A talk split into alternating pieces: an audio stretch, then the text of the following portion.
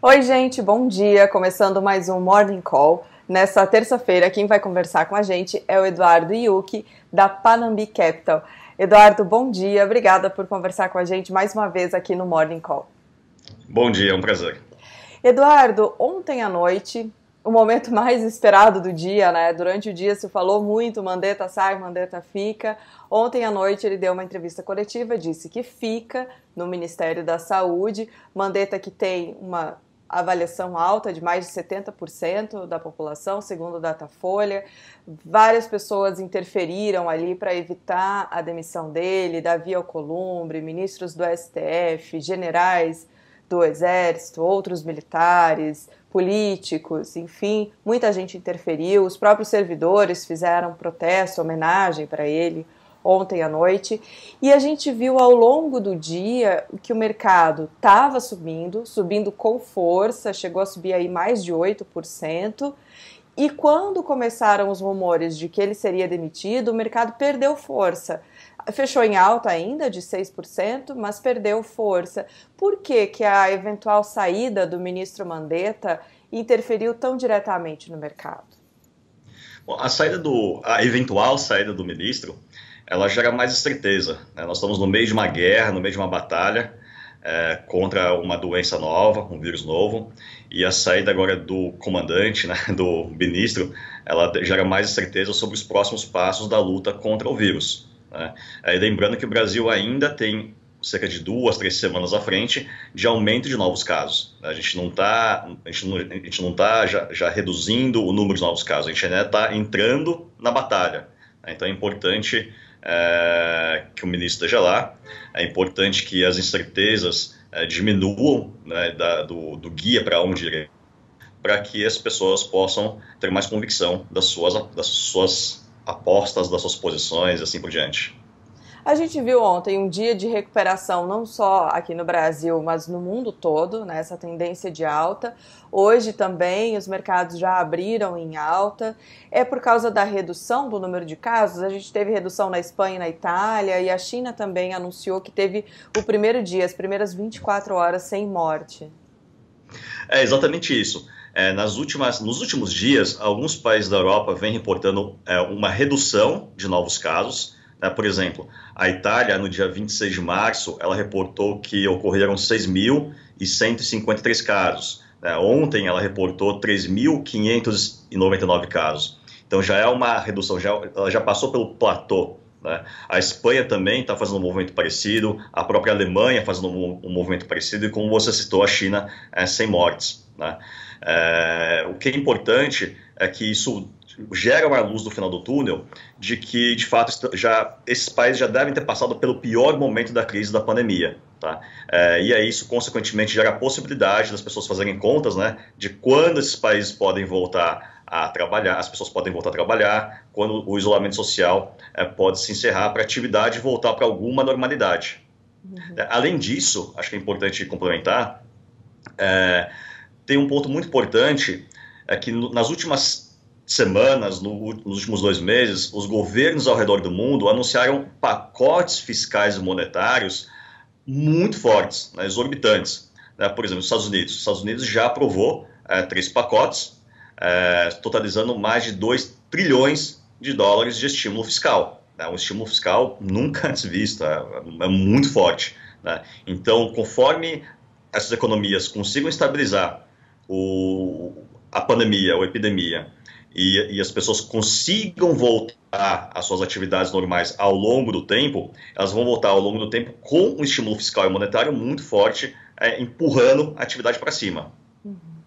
É, falando em atividade, a gente tem visto aqui nos últimos dias uma revisão de todas as projeções, né?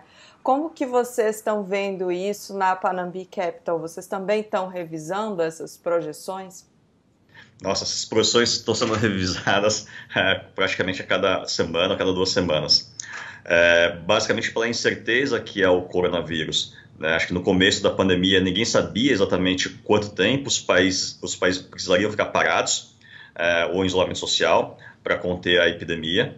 É, no Brasil também a gente era difícil saber exatamente quanto tempo seria necessário a paralisação, e aí com isso as pessoas foram revisando para baixo é, o PIB ao longo do tempo. É, hoje nós estamos com um PIB de Brasil de menos 2%, como nosso, como nosso cenário base, mas entendemos que existe um substancial para baixo. Por quê? É, nesse nosso PIB de menos 2, está implícita a hipótese de que na segunda semana de maio as pessoas voltam a trabalhar gradualmente, ou seja, que o isolamento social vai sendo diminuído gradualmente. Mas existe a possibilidade de se postergar uma semana, uma semana a mais, duas semanas a mais, e aí naturalmente o PIB vai caminhando com um patamar mais próximo de menos 3. Tá? Então acho que menos 2 com menos 3, para este ano cheio de incerteza, é um patamar, é uma projeção de PIB bem, bem alinhada.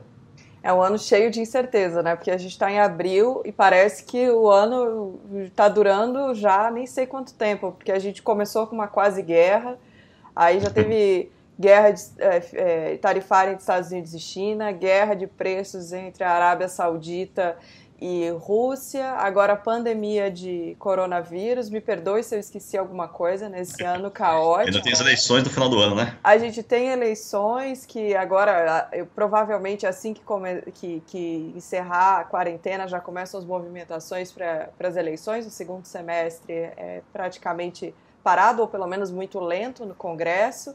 Que tudo isso interfere para essas revisões, mesmo esses acontecimentos internacionais? Isso, o que está segurando um pouco a nossa revisão, é, primeiro, é a possibilidade de você diminuir o isolamento gradualmente a partir da segunda semana de, ma de maio, tá? É, e também porque os governos estão agindo. Aqui o nosso próprio governo também implementou é, uma política fiscal também interessante. Tá? Eu acho que foi até uma política fiscal é, bem feita, vamos dizer assim. Por quê? Porque o governo faz um estímulo para a economia, mas não é um estímulo perpétuo. Não é aquele estímulo, ah, vou injetar na economia 500 bilhões de reais e vai ficar lá. Não, o governo decidiu fazer o que ele chamou de um orçamento de guerra, a imprensa está chamando de orçamento de guerra, e é um orçamento paralelo, onde os gastos e a redução de impostos vão ficar restritas a, restritas a esse ano.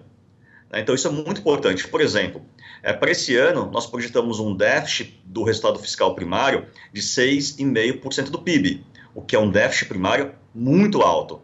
Mas considerando que a proposta está sendo feita com é, os gastos sendo realizados neste ano, o estímulo sendo realizado, realizado nesse ano, para o ano que vem, a gente já acredita que o resultado primário pode voltar para uma casa de um déficit de menos 2%.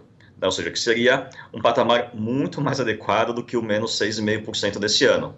Né? Então, o, o, o fato do estímulo fiscal ser transitório também é muito importante para garantir a nossa solvência fiscal ao longo do tempo. Tá certo. Agora, é, a gente falou em recuperação ontem, foi um dia bom para os mercados, hoje, ao que, ao que tudo indica, também deve ser, mas a gente já pode falar em recuperação? Ela vai vir antes do que a gente imaginava ou ainda é muito cedo? E aí você diz recuperação dos mercados, dos mercados. ou recuperação dos mercados? mercados. Então, dos mercados, é, eu acho que ainda existe muita incerteza. Tá? É, por quê?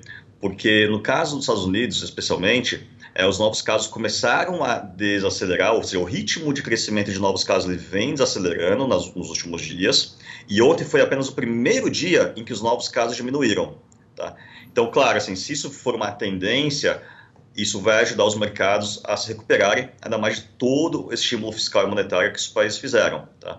Mas eu acho que a prudência neste momento ainda é um bom companheiro. Tá? Eu acho que existe ainda muita incerteza no cenário, é, o que, que a gente tem aproveitado aqui, é, gerido as carteiras, né, gerido do fundo de forma é, cuidadosa, né, com uma gestão de risco bastante ativa, e, e, e, é isso que eu acho que todo mundo tem que fazer, né, tomar muito cuidado com a sua gestão de risco, e claro, oportunidades estão surgindo, né, aproveitar as oportunidades para ir compondo a carteira de forma cuidadosa. Uhum, tá não tem herói nesse momento. É, não tem. Eduardo, muito obrigada pela conversa. Uma boa terça-feira para você. Eu que agradeço. Boa terça-feira. Pessoal, muito obrigada pela companhia. Não esqueçam de dar um like, de se inscrever no canal. Amanhã tem mais Morning Call. Até lá.